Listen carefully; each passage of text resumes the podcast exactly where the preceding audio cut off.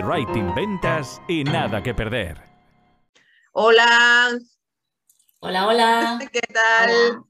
Ya, tenemos, ya tenemos en casa nuestra invitada de hoy, Susana. En entrevista sin filtro. En entrevista sin filtro, hoy tenemos a Beatriz Torres, copywriter y publicista, que nos contará esa transición que ha hecho de publicista a copy. Y bueno, nosotros llevamos también sin hacer entrevista, que ya era hora, y así que bueno, venga, nos empezamos otra vez a poner las pilas. Y, bueno, yo creo que, que, nos contará todo su proyecto, su academia actual, que es Aprender a Vender, eh, o membresía, que le gusta llamarla, y nos contará también cositas, cómo fue el lanzamiento, que creo que ha sido un éxito. Y bueno, que nos va ya contando, ¿no, Bea? Yo os cuento todo lo que me preguntéis aquí sin filtro. Estupendo. Muy bien. Pues venga, vamos a darle. Beatriz, te hemos conocido eh, trabajando ya con Dean Romero. Sí. Pero nos gustaría que nos cuentes un poco tu historia, cómo has mm. ido a parar a este mundito de mundito, que en realidad no es tan grande como parece.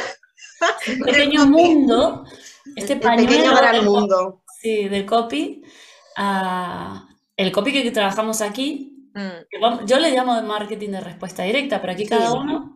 Sí, yo también le llamo de respuesta directa.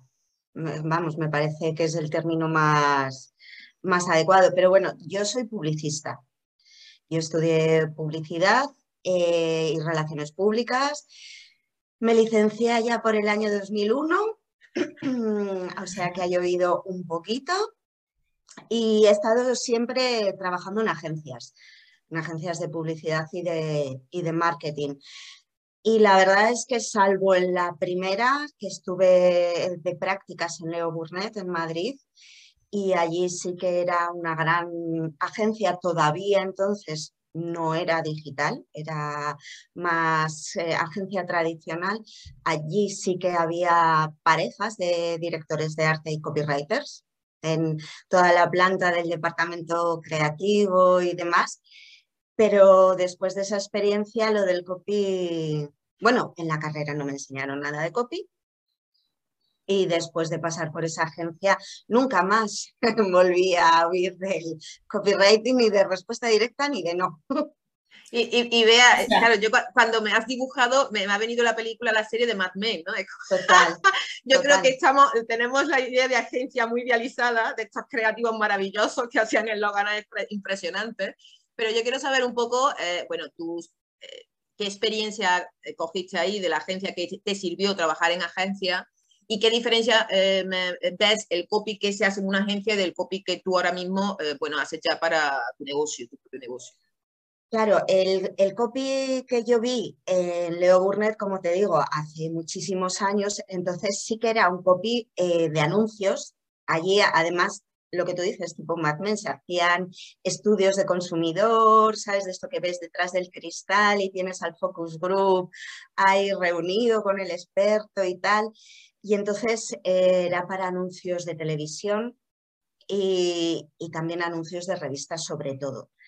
Entonces, claro, era, eh, era tradicional, o sea, el director de arte hacía el story y el, y el, copy, ponía, y el copy ponía los textos.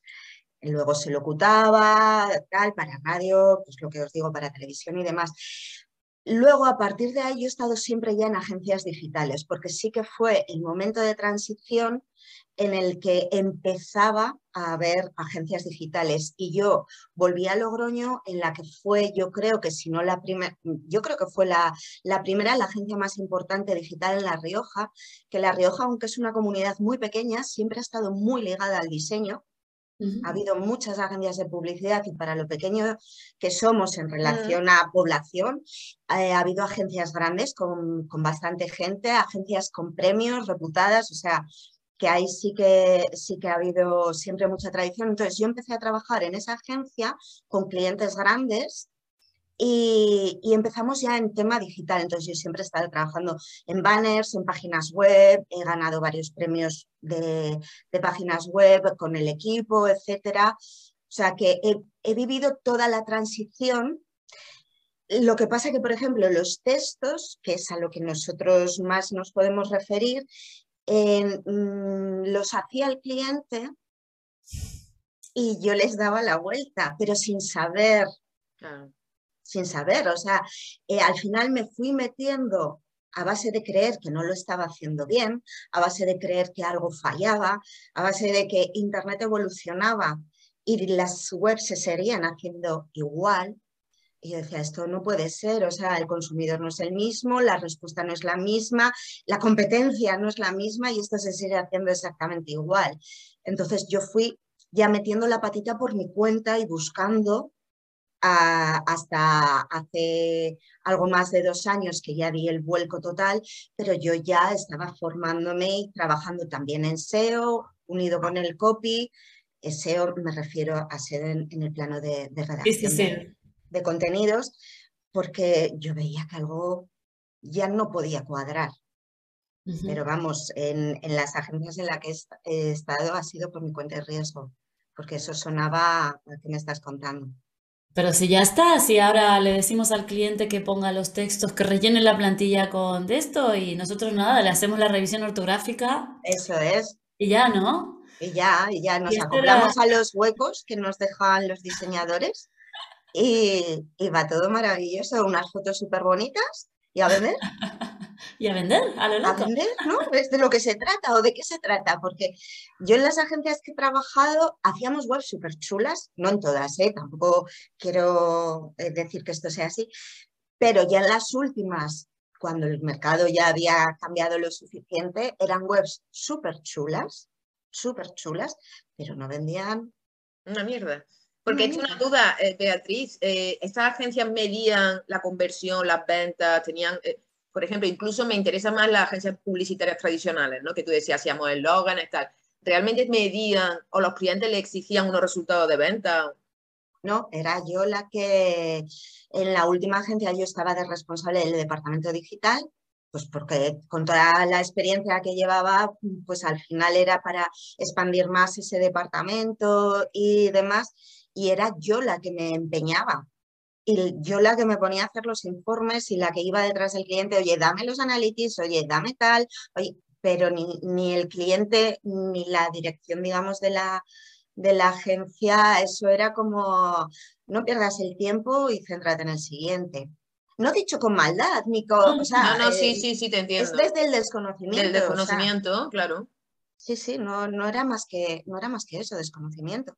Mm. Es que un poco el marketing tradicional, eh, o por ejemplo, eh, creo que Tony Segarra mismo lo decía, yo no me acuerdo si en la entrevista que hicimos aquí en el canal o en el libro, que él dice, bueno, em, el 50% de inversión publicitaria se pierde. Lo que pasa es que no sabemos, sabemos cuál, mitad será la que funciona y cuál la que tenemos a la basura. Y claro, nosotros, eh, evidentemente que el, el, copy que trabajamos con medición de respuesta y tal, eh, sí que hay una parte que no controlamos, evidentemente, pero el riesgo tampoco es eh, igual. Es decir, al momento de invertir en publicidad ah, se pueden hacer campañas graduales, por ejemplo, haces una primera prueba, si no funciona, modificas. Es decir, el riesgo es mucho menor. Pero aún así, esto se desconoce en muchos ámbitos. Se desconoce y yo creo que también existe cierto miedo porque al final, cuando todo se puede medir, eh, si tú estás seguro de tu trabajo y de tus resultados, dices, vamos a medir.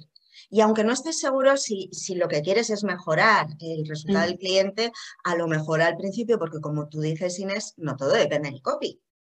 ¿Vale? Está el producto en primera instancia o el servicio también eh, eh, tiene que ver temas de diseño, tiene que ver temas de la estrategia de publicidad, etc. Pero cuando te pones a medir, existe el riesgo de que no hayas mejorado como tú esperabas. Y eso yo creo que todavía existe cierto miedo, pero al final, aunque no se mejore, yo creo que la profesionalidad está en decir, venga, vamos a mejorarlo. Claro. O sea, esto no ha funcionado, vamos a analizar qué es lo que ha pasado y vamos a mejorarlo, sin miedo, ¿no? Con, con, aras de conseguir el, el objetivo. Sin duda. Yo, aparte a mí, no, no sé vosotras, pero cuando tengo un trabajo en el que sé que puedo tener continuidad, claro, el, el, el mejor resultado nunca es el primero, es decir, porque te estás conociendo con, con el, con el cliente, con el público del cliente, haces tus cosas lo mejor que puedes, luego los resultados y ahí empiezas a mejorarlo todo y a soltar, ¿no? Soltar. Es que, es que hasta que tú no lances algo y, hagas una comunicación y pruebes esa comunicación con el copy incluido, es que hay que lanzarlo. Es que nadie tenemos una, una bolita de cristal que veas, esto lo van a comprar sí o sí. Vamos a ver, tú puedes tener un buen producto, una buena comunicación, pero hasta que no lo lances, es que esto es prueba error. Y yo creo que eh, eh, en, España tenemos, como tenemos tanto miedo al fracaso, tal vez puede estar relacionado con eso, de que es como, no, yo lo que lance tiene que estar perfecto y triunfar. Entonces, pues claro, perdona, yo, esto no puede ser. Y además, sobre todo porque cargan mucho la empresa o exigen mucho eh, esta historia, pero que sea la cámara, sea en, los profesionales, ¿no? Ya sea un trafficker, ya sea un copy, ya sea el experto en budo, es como, no, tú me tienes que dar resultados. No, es que esto es probar. Y en un negocio hay que probar y, pivotar lo que estás haciendo. Entonces, claro, esta mentalidad es complicada porque todavía no está instaurada. Todavía queda. Mm. Todavía queda, a, mi juicio queda bastante. Se ha mejorado, pero los clientes en general eh, tienen mucho que avanzar en su mentalidad, pero es que la responsabilidad de las agencias, de los profesionales, es enseñarles, mm. explicarles. Y es lo que la gente tiene bastante miedo. Y yo siempre he dicho, si es que el cliente no tiene por qué saber. Si es normal, si se dedica a hacer, mm, yo he trabajado con un montón de bodegas, por ejemplo, si se dedica a hacer vino, lo que tiene que saber hacer es buen vino. Pero eh, en, nosotros está el saber explicarlo y a lo mejor al principio no lo entienden, hay clientes de todo tipo, pero es que es nuestro trabajo eh, explicar el por qué, no solo el que tienes que hacer y hazme caso a ojos ciegos, sino el por qué, entiéndelo. Mm, totalmente. Y perder el miedo. Mm.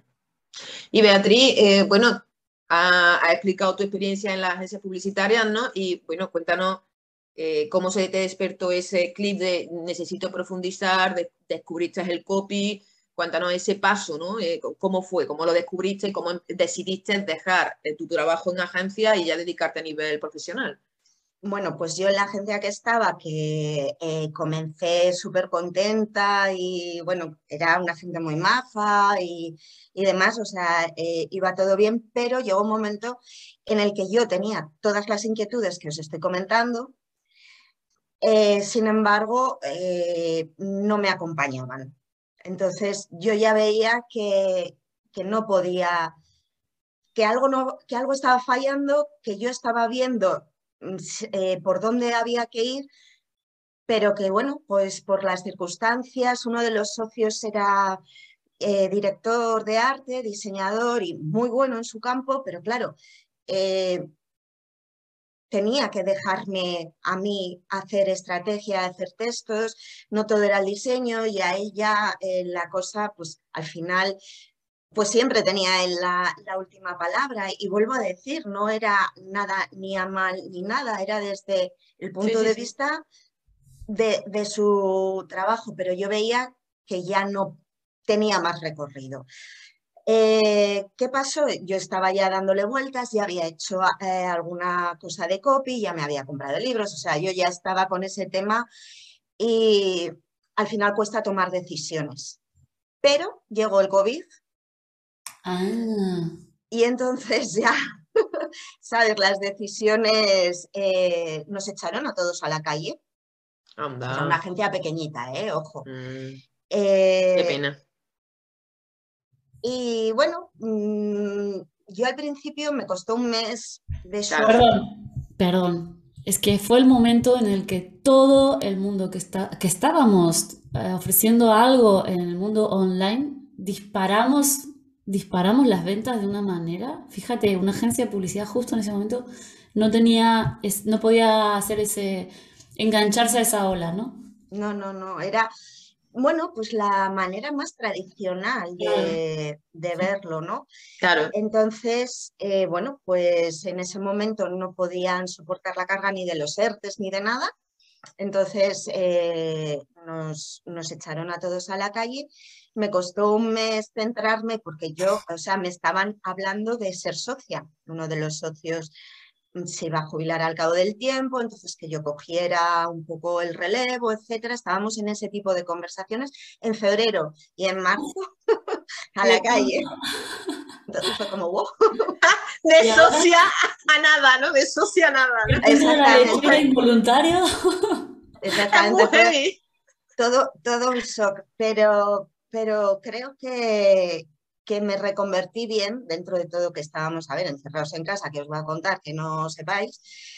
Pero ahí fue cuando dije, ya está, ya está, es que yo creía que iba por aquí, es que yo ya mm, de cabeza estaba fuera porque veía que, que ahí ya había llegado al top que yo quería llegar, pues ya está. Y ahí fue donde dije, pues eh, es el momento, o sea, es que sin más. ¿Y cómo es que nosotras un día que estábamos suscritas a la lista de Dean Romero hacia, de, porque él es CEO, es, una figura desde hace muchos años, ¿no? Es un referente. Y de pronto había una copy trabajando con, con Dean Romero. ¿Cómo, ¿Y cómo fue eso? Pues eh, eh, fue gracioso. Eh, no, no, lo hemos contado mucho, pero fue. le empecé a corregir sus emails por mi cuenta y riesgo. O sea, fui así de, no sé si incauta o lanzada o creía firmemente en lo que yo estaba diciendo y, le, le, dije que me dejara que me dejara tocar, o sea, que sus emails estaban muy bien, pero que si añadía unos pequeños cambios, eh, podían mejorar. Y bueno, me contestó en plan, mira qué chica tan maja. ¿Qué cosas me dice? Me, miraba casi, yo creo que, qué niña. Y, bueno, pues al final vio el cambio. Vio el ah. cambio, vio que no era un hablar por hablar, que no era un... Bueno, te dio la oportunidad, ¿no? Te dio la oportunidad de hacer los cambios. Sí, sí, pero me, dio la oportunidad casi como él sentía, yo pienso que, que me hacía un favor de decir, mira, le voy a dejar corregirme los emails pues porque me ha hecho gracia. Bueno, pero, pero confió en ti y los publicó, porque otro puede decir, bueno, corrígemelo, ya veo si lo publico, pero si lo lanzó, hombre, la, confianza está ahí. Sí, sí, además estuvimos tiempo, estuvimos tiempo y él eh, enseguida se dio cuenta del cambio. O sea, que, que fue consciente y él quería aprender, vio el cambio y quería aprender. Entonces, al final, el, el proceso eh, fue, entre comillas, costoso, porque él dedicaba su tiempo a hacer su mail y yo dedicaba el tiempo a rompérselo. rompérselo y, no solo eso, sino que le, le, ponía las correcciones vistas para que él entendiera el por qué y así él pudiera aprender el por qué. Entonces era un tiempo para él y un tiempo para mí. Pero estuvimos así bastantes semanas pero él veía que eso funcionaba. Entonces, ¿Tenéis, Beatriz, em, eh, resultados medibles? Es decir, decir, mira, esto pasó de aquí a aquí, desde que, yo por curiosidad, porque hombre, yo creo que Dean sí mide todo lo que hace, es lo bueno que tiene. Sí, sí, eh, las tasas de apertura y demás eh, se notaron, y no solo en los mails, luego ya empecé a trabajar, mm. pues copies de web, de ads y tal, y él siempre dice que ha aumentado sus ventas eh, gracias al, al, copy, o sea, todo eso está medido. El mismo lanzamiento con una web, con, un, con unos textos hechos por él eh, o por gente de su equipo y ese mismo lanzamiento con una landing hecha por mí y multiplicamos por 8 la tasa de conversión. Entonces, pues, pues una, una hago una paréntesis, digo, eh, lo has hecho muy bien con Dean. Lo digo porque cuando la, gente nos escribe a Susana y a mí, y, lo, y todo el mundo, está, estamos todo el tiempo tratando de hacer networking, de vender y tal, que cuando le abordamos a alguien para decirle que puede hacer algo mejor, hay que tener mucho arte, mucha persuasión, como lo ha hecho Beatriz, ofreciendo algo de beneficio, porque es duro que alguien te diga, oye, que esto está mal. O sea, no son maneras, tío. Tío, si eres del mundo, o eres persuasivo y ofreces un beneficio a cambio, o te van a cerrar la puerta. Así es. A ver, eh, en realidad yo escribí a Dim y él tardó meses en responderme. ¿Vale? Porque yo le escribí, le escribí por LinkedIn y él no trabaja especialmente LinkedIn. Claro. Y tardó meses en contestarme. Y cuando me contestó me llamó Eva en vez de Bea. Entonces. Precioso. Era una venganza. claro, era como, bueno, yo contesto a esta tía y ya está. Y bueno, pues a mí me sirvió de enganche para eh, hacer una respuesta más o menos graciosa, que a él le hizo gracia, que me volvió a contestar y que así empezamos a, hablar. Lo que pasa que tengo que decir que el, el tema de puerta fría, esto es un tema de puerta fría. Yo lo eh, venía practicando bastante y me había dado buenos resultados. Mm. Entonces, digamos que es un... A nadie le gusta hacer puerta fría, porque todos tenemos miedo al no, eh, nos sentimos inseguros, etc. Pero bueno, yo decidí que ese al principio iba a ser mi método de captación y me dio buenos resultados y supongo que eso me hizo bueno, no sé si perder el miedo o decir, si es que el no ya lo tengo. Yo, yo no era especialmente seguidora de Dean Romero y eso se lo he dicho y hemos bromeado mucho con ese tema. Entonces, eh, a mí el que él fuera más o menos conocido, pues hombre, sabes que es un referente, eres consciente, pero yo tampoco tenía nada que perder si Dean Romero no me contestaba. claro. Entonces, esa es un poco de mentalidad, ¿no? Claro. Y vea, tú eh, cuando entraste en el equipo, ¿no? Porque ya empiezas a entrar en el equipo de, de Dean, ¿tú escribes los, eh, escribías los emails en su nombre o tú empezaste ya a poner tu nombre como copy del equipo? Eh, tuvimos un periodo, un periodo de transición en el que seguíamos haciendo lo mismo porque él quería seguir aprendiendo. y luego algunos mails los escribía yo. ¿Vale? Porque algo que él mismo me ha dicho, también me lo ha dicho gente del equipo, pero me lo ha dicho él mismo, es que nunca nadie le había eh, imitado el tono eh, tan bien como yo. Entonces él se sentía cómodo. El, miedo de cualquier cliente, de cualquier persona, y más cuando tienes una marca personal, es eh, que nadie va a ser capaz de escribir como yo. Entonces yo fui trabajando todo ese tiempo y cogí bien su tono. Entonces, eh, no recuerdo con qué motivo fue, que él no podía o era un, pequeño lanzamiento, lo que sea, y delegó más en mí. Él lo revisó porque él revisaba todo y vio que, que salvo alguna cosita puntual, el tono estaba, estaba clavado. Entonces eso le hizo pues atreverse a delegar más, por así decir, pero, pero en realidad salvo temas puntuales, él escribía, yo le daba la vuelta y, y había una tercera revisión por su parte y los ponía, pero sí que he hecho yo mails enteros firmando en, su nombre en varias ocasiones. Mm. ¿Te costó el, tono, encontrar el tono? Sí, mm, No especialmente, o bueno, no especialmente, es que no sé calcularlo, a lo tinto igual fueron un par de meses o tres, quiero decir que tiempo, tiempo es, para, ir trabajando un tema que es un email diario, bueno, diario de lunes a viernes, entonces horas hechas, ¿vale?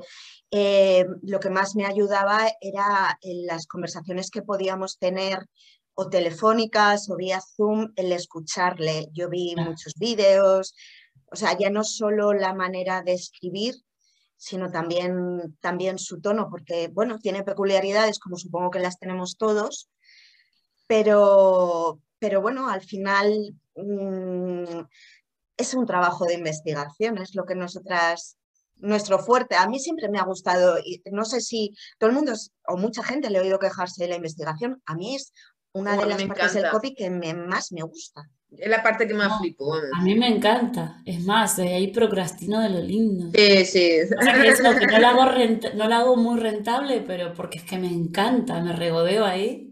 Claro, entonces yo disfruto también, así que eh, fueron muchísimas horas, pero bueno, al final cuando ves que te está diciendo nadie ha escrito, nadie ha escrito en mi nombre, nunca he dejado que nadie escriba en mi nombre y tú lo haces eh, muy bien, lo haces perfecto, pues Claro, eso te, da seguridad para, para, seguir mejorando, porque no puedes abandonarlo, pero tienes que seguir mejorando. Qué guay. Y vea, eh, bueno, empieza la colaboración hasta que llega eh, la membresía que, bueno, que se aprende a vender Cuéntanos cómo surgió esa idea, de, quién partió, si de Derín, de ti, de los dos, y cuéntanos un poco a quién está dirigido, ¿no? Porque no sé si es a SEO, en general a todo el mundo que quiera aprender a escribir, eh, como Pinsel, se especializa no, en no, no, no, no es específica para SEO. Ahora, ahora te cuento. La idea eh, partió más de DIN porque en el mundo del SEO eh, las membresías están más a la orden del día. ¿Vale? En, ese momento, cuando nosotros empezamos a hablar de hacer una membresía, no existía ni la de Isra, ni la de Cerdo Estratega, eh, ni nada, ¿vale? Entonces, él sí que creía en el modelo de membresía, de hecho, él eh, ha tenido siempre relación, amistad con Javi Pastor y me contaba que con Javi hace años habían hablado de que en Copy no había membresías y tal y tal y tal. Entonces, digamos que él fue eh, machacándome con el tema de, bueno, machacándome, es insistente. sí, sí, sí, sí. Entonces, eh, bueno, él mismo tiene una membresía de SEO. SEO Warriors. SEO Warriors, entonces yo también estaba trabajando los textos de SEO Warriors, bueno, y empezamos así. Entonces, como os digo, no existía en ese momento ninguna otra membresía y eh, un día hablando, yo le dije que yo no quería hacer una membresía para enseñar copywriting como tal. Bueno, porque me parecía una locura ponerme a, pelearme con Maider Tomasena y con Javi Pastor. me dice, bueno, ¿para qué? ¿no? Eh, además, no era lo que más me apetecía.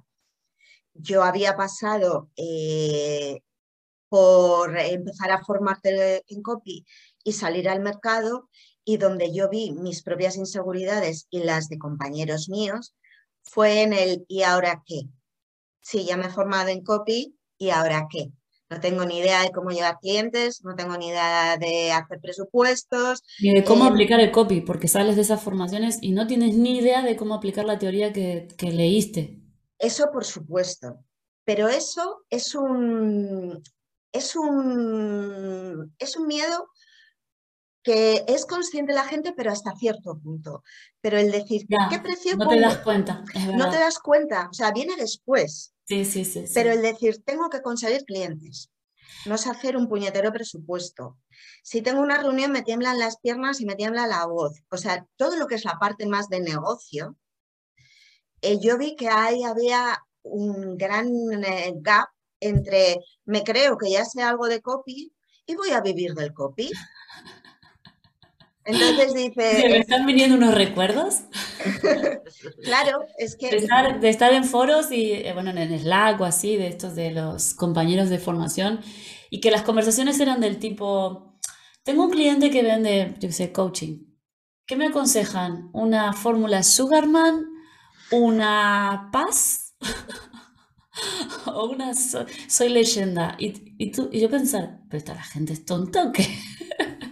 Pues eso, es que... Muy perdido, muy perdido. Por un lado, eh, lo de no tengo ni idea de aplicar el copy está, pero como yo creo que... No, no, no, no había, claro, no, ellos pensaban que el copy era elegir fórmula. Claro, era elegir fórmula. del, todo consciente o no somos del todo conscientes hasta que nos ponemos de verdad a currar. Pero el hecho de la presentación, lo que tú acabas de decir, o sea, ¿cómo abordo esto? ¿Cómo trato al cliente? ¿Cómo le presento ah, esto? ¿Cómo, se lo me vendo yo? Sí. ¿Cómo gestiono pues mi, trabajo, las expectativas del otro? Eso es. Los precios, claro. Eso es. Entonces yo le dije a si, si hacemos una membresía, tenemos que empezar por aquí. Porque la gente se cree que con darse de alta en autónomos ya se convierte en emprendedor. Ya sabe todo. Ya sé fórmulas de copy me doy alta en autónomo, ya está hecho el match. Adelante. Pues no.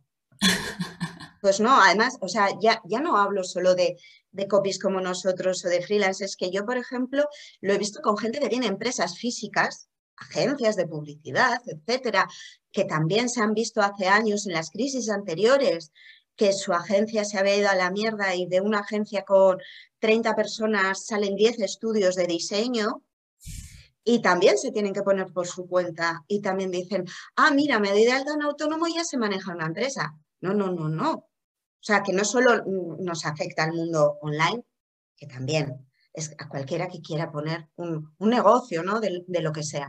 Entonces yo dije, si empezamos, empezamos por ahí. y ponemos los casos, el copy, porque yo no quería enseñar copy como tal, en casos reales. Entonces, así lo hicimos. O sea, es como, vale, ya te has formado y ahora qué. Y el copy lo enseñamos a través de casos reales, pues como os he dicho, con la landing que hicimos un por ocho en conversión, etcétera, etcétera una secuencia de nueve mails de venta que multiplicaron las ventas por X, tal.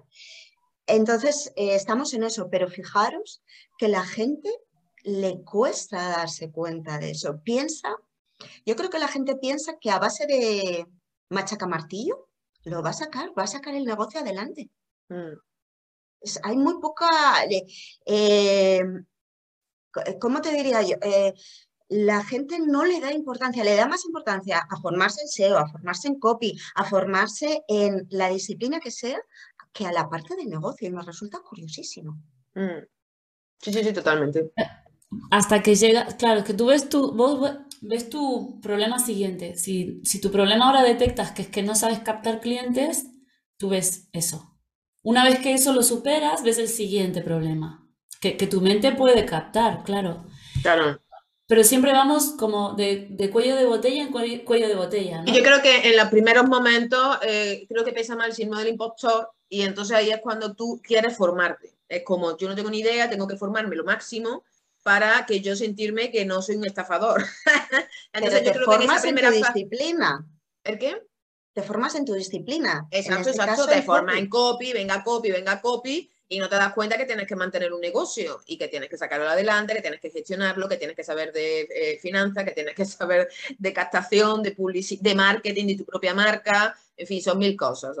Pero Beatriz, yo tengo una duda, entonces, es una, tú tienes una membresía abierta a cualquier emprendedor, ¿no? Sí, sí, de hecho tengo, tengo copies, tengo SEOs, eh, tengo gente que tiene una clínica, el otro día me comentaba, una, una mujer tiene una clínica de, de estética o sea, más offline no se puede. Mm. Y había convertido, estaba convirtiendo presupuestos. Eh, y eso que no hemos llegado todavía al tema de hacer presupuestos, que, va a venir próximamente, pero en los directos, como les estoy preguntando sobre los negocios de cada uno, y entonces entro pues en el, eh, a darles, en la medida que se puede hacer el ritmo y demás, a darles consejos y demás, le había dado una serie de consejos para convertir eh, presupuestos. Y el otro día en el, directo que tuvimos, eh, me dijo que estaba teniendo más conversión. Vale, Beatriz, ¿nos cuentas cómo es el modelo de tu membresía? O sea, hay directo, por lo que acabas de contar, hay directos. ¿Cómo es? Eh, bueno, es una membresía Drip Content. Vamos liberando el contenido poco a poco, porque uno de los motivos de baja principal de las membresías es que la gente se apunta, se agobia y se da de baja. Porque la vida sigue. Y no, das abasto. No das abasto, te pasan cosas, incluso a veces que cogerte vacaciones y se te van acumulando las cosas. Entonces, eh, libero un contenido cada semana. Hay dos clases y hay un caso real de copywriting destripado y hay un directo. Entonces es clase, clase, caso real y después el directo para que todas las dudas que se les hayan acumulado con las clases o respecto al caso real lo puedan preguntar en el directo. Entonces son clases grabadas y después el directo, ¿no? Es el Eso es. Eso es, son, son clases que procuro que no sean muy extensas, aunque al final siempre se me van, pero procuro que, que no sean muy extensas. Y luego el caso real, y después pregúntame lo que quieras en el directo. Y Beatriz, mira, yo es que, eh, bueno, me gustaría reflexionar contigo que tú ya has apostado por el modelo de membresía, ¿no? Pero creo que se ha extendido ahora que como la membresía es como, venga, todo el mundo quiere hacer una membresía, ¿no? Y no sé, cuéntanos tú desde tu experiencia qué pros y contras ves de este modelo de negocio, que yo creo que no es tan fácil, ¿no? Eh, eh, yo creo que en un momento determinado, desde mi punto de vista, tienes que tener cierta, partir de cierta audiencia, porque si no, partir una membresía de cero creo que te puedes comprometer a generar contenido, al final mm, si no tienes lo suficiente personas, no llegas a, compensar el, esfuerzo con el resultado económico. Pero bueno, quiero saber tú, que eres la que ha apostado por este modelo, y Dean también, porque soy socio ambos, pues bueno, contarnos cómo va y si también quieres darnos datos de los alumnos que tienes, en fin, eso te lo dejo aquí. A ver, evidentemente, como tú dices, tienes que tener una audiencia, pero nosotros necesitamos una audiencia para todo. O sea, tenemos marcas personales, vendemos o servicios o infoproductos o formación, o sea, infoproductos que pueden ser formación o consultorías o lo que sea. Entonces, siempre necesitas una, mínima audiencia para que eh, tus productos o tus servicios sean rentables. Eh, sí que es cierto que en una membresía lo importante es la recurrencia. Eh, pero una membresía no muere el día que la lanzas, sino que ese día empieza a vivir. Luego hay que seguir haciendo acciones para llenar la membresía. Nosotros hicimos un lanzamiento meteórico, que estuvimos el carrete abierto, si no me falla la memoria, 10 horas, creo que 10 horas, lo estoy diciendo bien.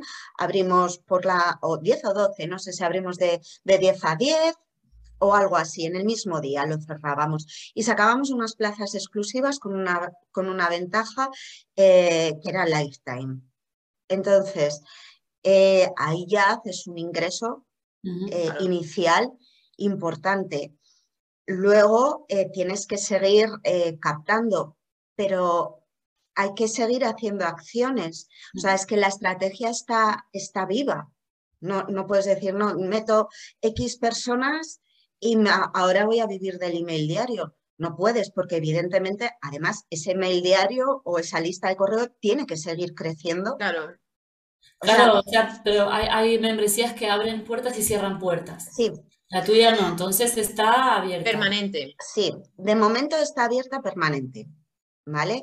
Eh, somos conscientes que, y además nos está pidiendo la gente de dentro eh, más copy, entonces estamos dando vueltas a cómo orientar más a copy, pero eh, sin ser, vuelvo a decir, una academia de copy.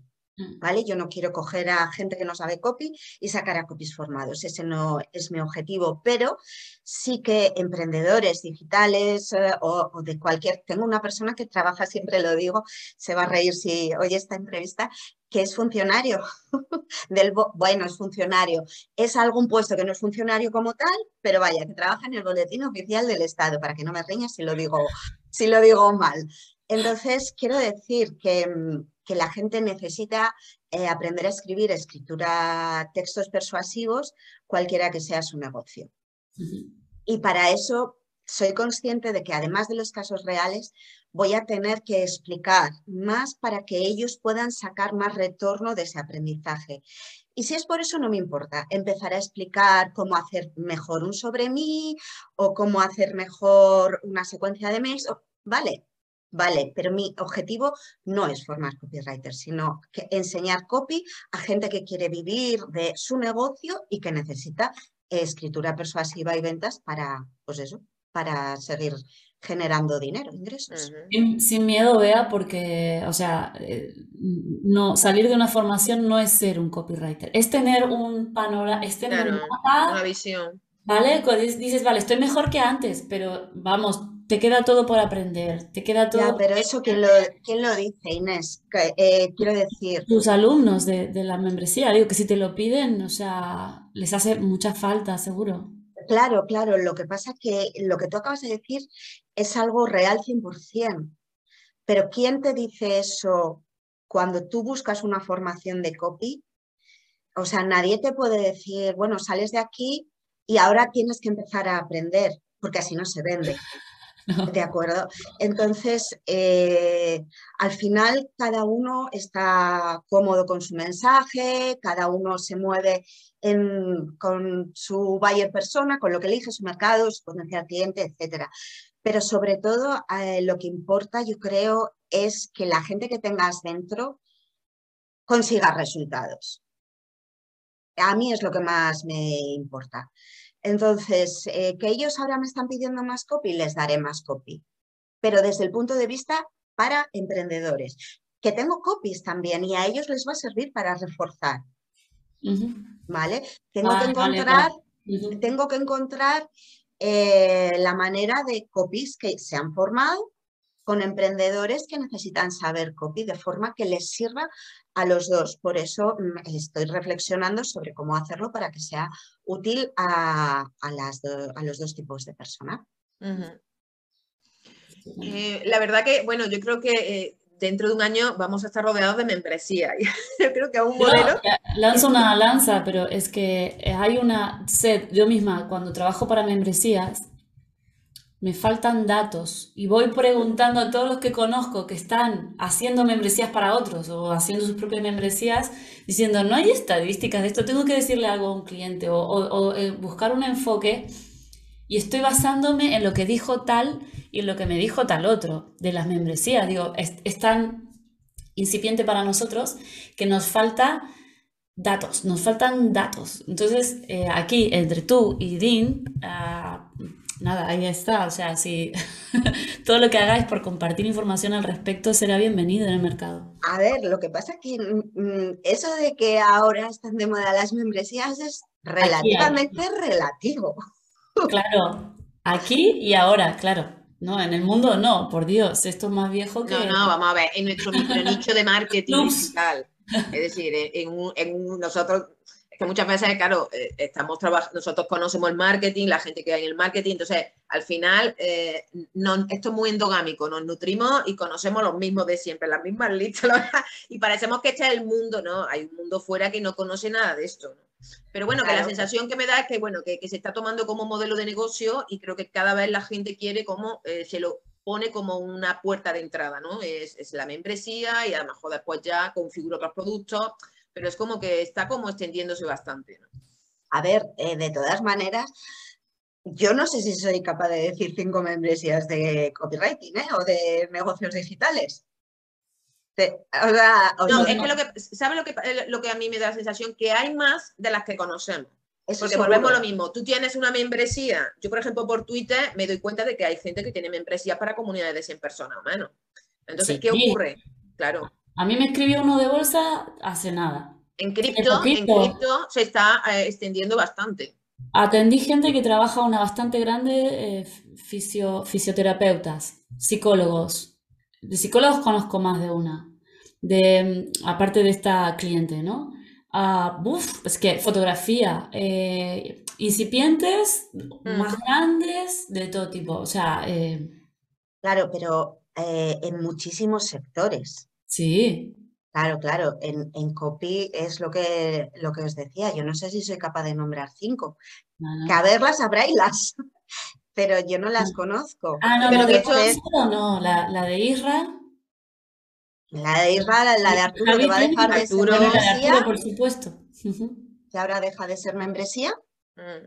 Y la mía, y habrá alguna más. Yo no las conozco. Entonces, eh, el modelo de membresías es que al final, cuando dices un fotógrafo, joder, es que está muy bien tener una membresía de fotografía, porque ¿cuánta gente se ha apuntado toda la vida a cursos de fotografía? Entonces, al final tiene sentido eh, que, tengas una comunidad de gente que antes iban a lo mejor a tus cursos offline, de Photoshop, de luz, de lo que sea que vayas a hacer, joder, pero que lo tengas ahí de forma recurrente. Entonces, a, mí me parece que es un buen negocio.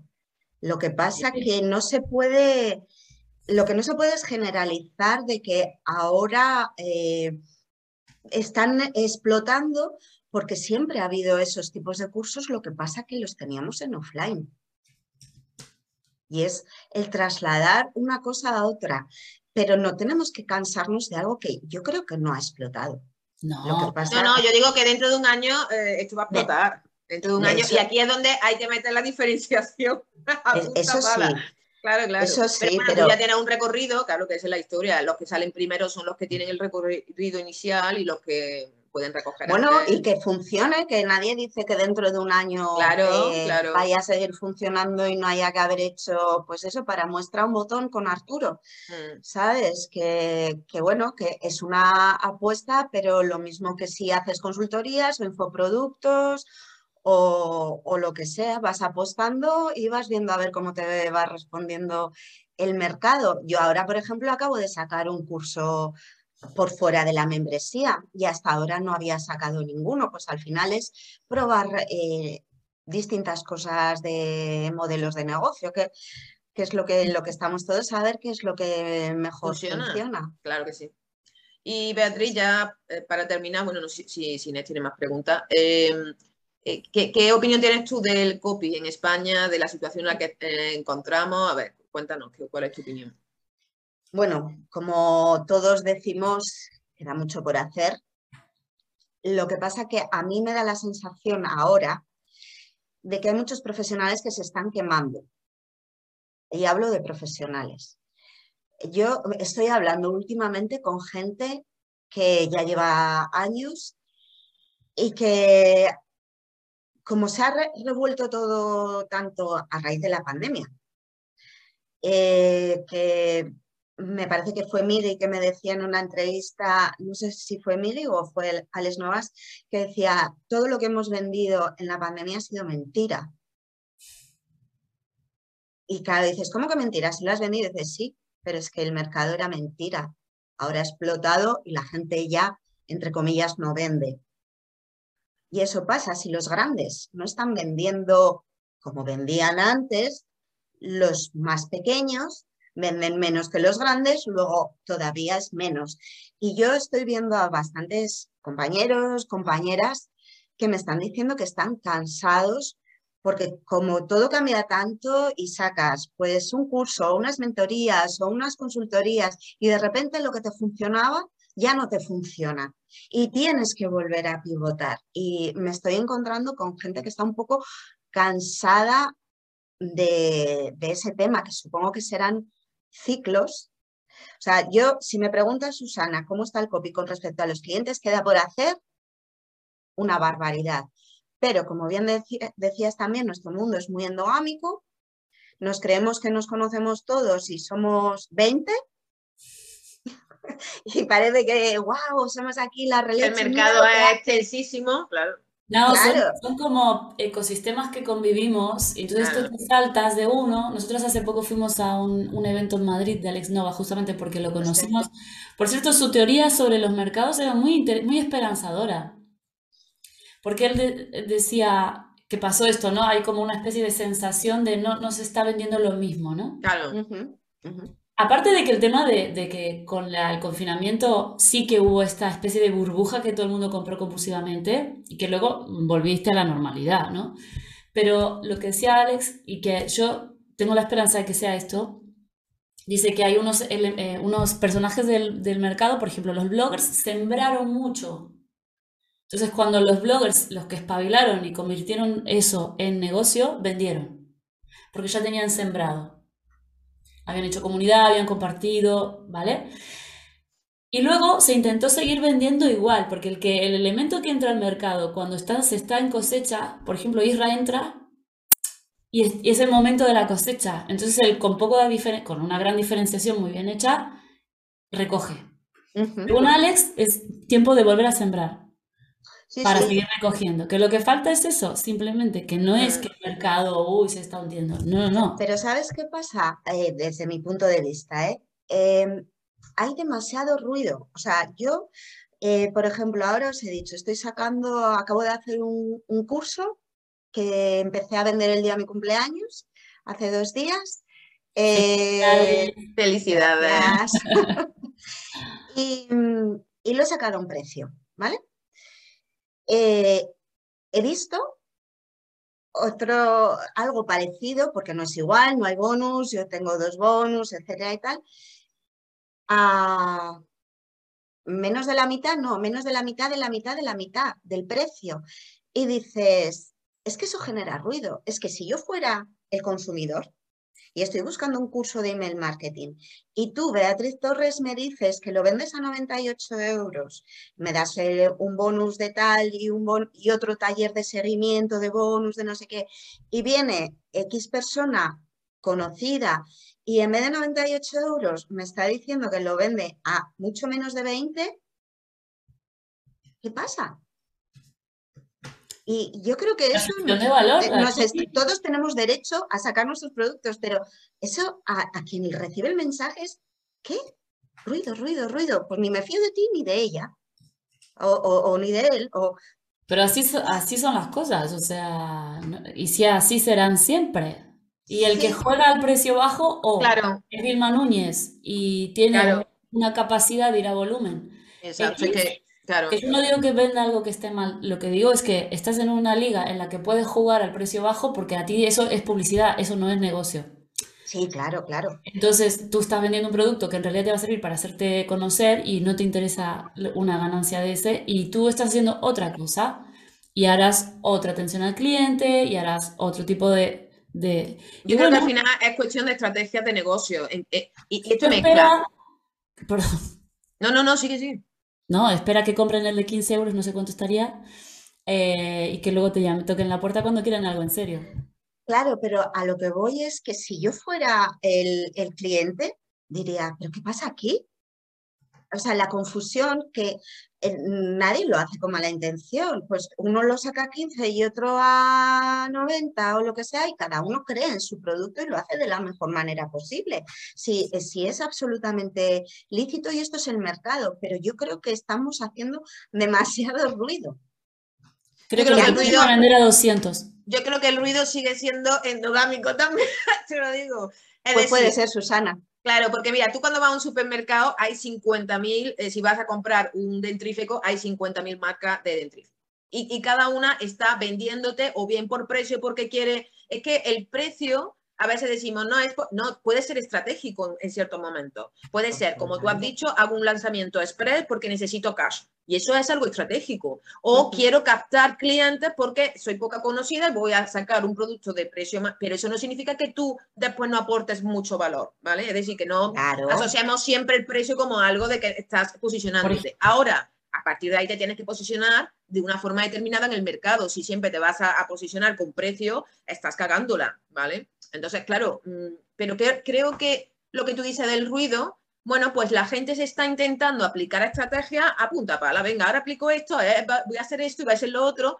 Bueno, y el consumidor, pues al final se enganchará o, creerá al, profesional o a la entidad o a la empresa que mejor comunique y que más conecte con él. Ya está. Es que yo creo que ahí está. Yo creo que hay una época de barbecho. Hablabais de sembrar, de recoger, pero yo creo que hay una época de barbecho y es en el que a lo mejor el consumidor no compra. Te escucha a ti, me escucha a mí, va mirando, va mirando y dice, es que a lo mejor ahora es momento de ver qué hay y ya decidiré. Y a mí me da un poco la, esa sensación de que la cosa, porque vamos, entre todos nos hablamos, qué tal vas, qué tal no vas, no sé qué, y la gente está vendiendo en general bastante, bastante menos. Y yo es que lo que creo es que esto es barbecho, el consumidor necesita estar en barbecho. Es mi sensación, no sé si estoy en lo cierto o no estoy en lo cierto y el tiempo lo dirá. Pero, por ejemplo, eh, no sé si habéis visto una la entrevista que le hice a Miguel Vázquez en, en mi canal. La, tengo pendiente para ver. Pues está muy interesante. Y él hablaba de que su, novia, eh, me parece que dijo el verano pasado, en agosto había hecho un lanzamiento y había vendido 50.000 eh, euros, algo así. Em, entonces, a principio de este año, no sé si era febrero o marzo, eh, decidió volver a sacar ese lanzamiento, un lanzamiento automatizado, los copies son de Miguel, habían cambiado alguna pequeña cosita por adaptarlo tal o cual. Me dijo, Beatriz, cero. Uh. Dijo, bueno, cero, mil euros, que el caso cero. Eh, ¿Qué ha pasado? Mismo producto, mismo embudo, tocando pin pin, mismo precio, 50.000 en agosto, cero ahora o mil. Entonces dices, ¿qué, ¿realmente qué ha pasado? El target es el mismo, la comunicación es la misma, la marca, porque ella tiene una marca personal reconocida y lleva tiempo en el mercado. ¿Qué ha pasado? Pero, por ejemplo, Miguel, claro, esto, esto es lo que pasa, que después Miguel, por ejemplo, ha vendido un producto de, de 7.000, una mentoría, y lo ha vendido todo. Entonces dice, ¿qué pasa aquí? Esto, pues tiene, información. tú estás en, en, en mindfulness, que es con lo que estás, eh, Sí, Alba Valles. sí. Eh, y de pronto, saliendo de que todos los psicólogos después de la pandemia tuvieron una- unos picos de, de- de demanda tremendos, Y ahora también, ¿eh? seguramente, pero eh, también calculo que hay como ciclos de, de ventas, es decir, aparecen más eh, profesionales vendiendo lo mismo. En un Eso sí. momento eh, eres de los cuatro únicos y de pronto hay 27. Claro. Más. Lo mismo que copies. Lo Igual mismo que copy. copies. Cada vez más competencias, eso es así. Pero esto es, ah, volviendo un poquito, es como, eh, no sé, el otro día hace nada, eh, Cerdo Estratega Arturo lanza, quiere hacer un, un tweet viral, entonces regala 30 minutos de audio de, de contenido para hacer email. Que sabiendo cómo es Arturo, esos 30 minutos deben valer oro. Porque él es súper sí. generoso, él, lo- él explica todo. Sí. Entonces, seguramente esos 30 minutos valen muchísimo. Pero él lo regaló porque él le dio la gana de que quiere hacer, ah, quería hacer viral eh, de esto y seguro que lo consiguió porque la, la vez que lo vi, el día que lo lanzó, ya tenía un montón de retweets. Y no ¿no? solo eso, si tú, por ejemplo, consigues con eso eh, 100 leads de Twitter, es que la inversión publicitaria es mucho más cara para conseguir esos 100 leads. Es que, claro, es, es- es igual. ¿Qué, qué hago? Invierto 1.000 euros en publicidad y a lo mejor con una estrategia determinada, aunque sea entregando ese valor, consigo esos leads. A lo mejor me compensa porque gano más leads con, con esa estrategia de... de- claro. Sí, sí, Pero, totalmente. pero luego, o sea, tú, tú en un momento puedes, puedes decir, ostras, está quemando, está quemando material que se podría valorar mejor. Es que son, eh, el- la percepción y el mercado, o sea, es tan rápido todo, que lo que hoy, o sea, de- y de la gente que tiene esos 30 minutos que la sepan valorar, por solo por ser gratis, hay gente que no le va a hacer caso.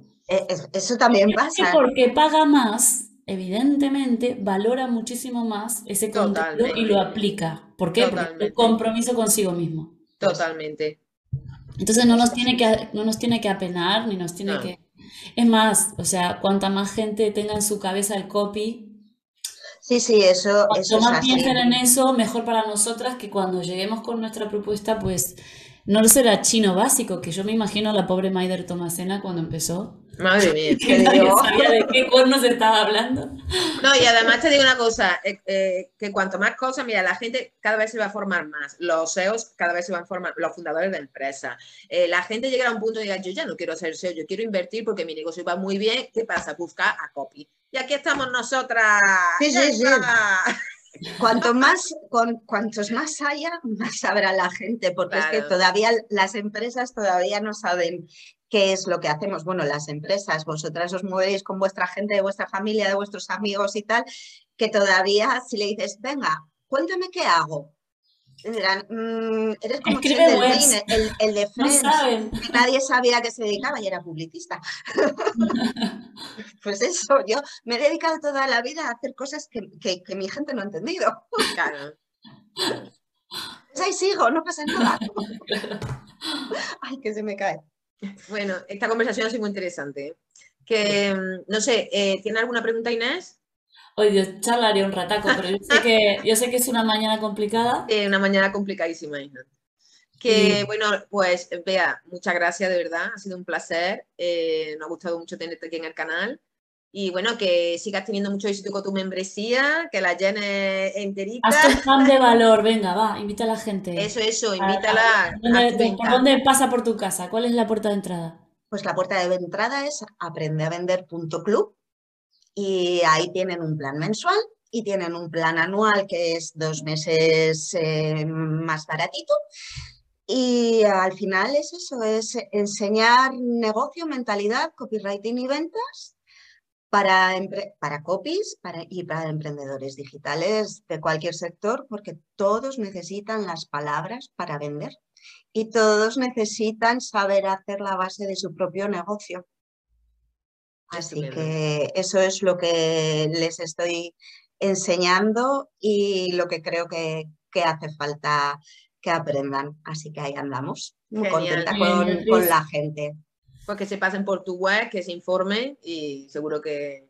Y en una temporada volvemos a encontrarnos y a ver cómo siguen las cosas. Cómo, cómo, Sí, cómo Podéis, volver a mi canal y podemos hacer un, un trimestral o así. Por cierto, tenemos que venderlo nosotros. La entrevista en el canal de Bea de la más pizza. Lo siento, pero es que ¡Ah, es verdad! Es sois que las estamos reinas. flipando. Una locura. Bea, estamos flipando. Tenemos Sois más visibilidad en tu canal que en el nuestro. canal. Sí, sí, sí, sois las reinas absolutas. Y ayer, que sepáis que saqué un pequeño clip con vosotras. Entonces, que si os apetece cogerlo y viralizarlo, No, claro, tú por- pásamelo, Claro. lo difundo. no os lo había dicho, fíjate, y salió ayer por la tarde. Así que ahora cuando colguemos os lo mando Claro, Os lo claro, mando lo por pasamos email. por Instagram y todo esto. por eso. Pero podemos hacer un reporte de situación cada tres meses o cada X, os venís, Claro, luego vuelvo. genial. No, no, pero que estamos muy contentos porque cuando vemos las visualizaciones no lo podemos creer. Digo, ¿esto por qué? No. Qué precioso. A ver, sí, te vamos a explicar. Eh, Bea nos hizo en su, en su canal. Dinos el nombre del canal, Spam, por favor. Aprende a vender.club también en YouTube. En YouTube.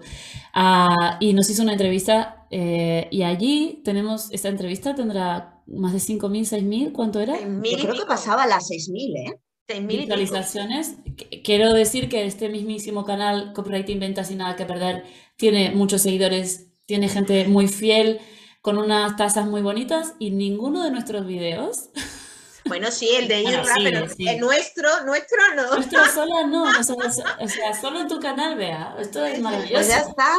Os- Y, eh, mira, los algoritmos. tenemos un reto, que volváis a ver qué ver visualizaciones tiene, a ver si os superáis a vosotras mismas las métricas, a ver cómo hacéis el copy. Estupendo, estupendo. Lo haremos. Bueno, Bueno, Bea, Pues, muchas ha sido un placer, tenía Muchas ganas de estar por aquí y de verdad eh, ha sido un gustazo como no podía ser de otra manera. Pues muchas gracias, Bea, por pasarte por el Lo canal. mismo Un besito muy Un grande. abrazo. Bueno, chao. chicas. Chao, Bea.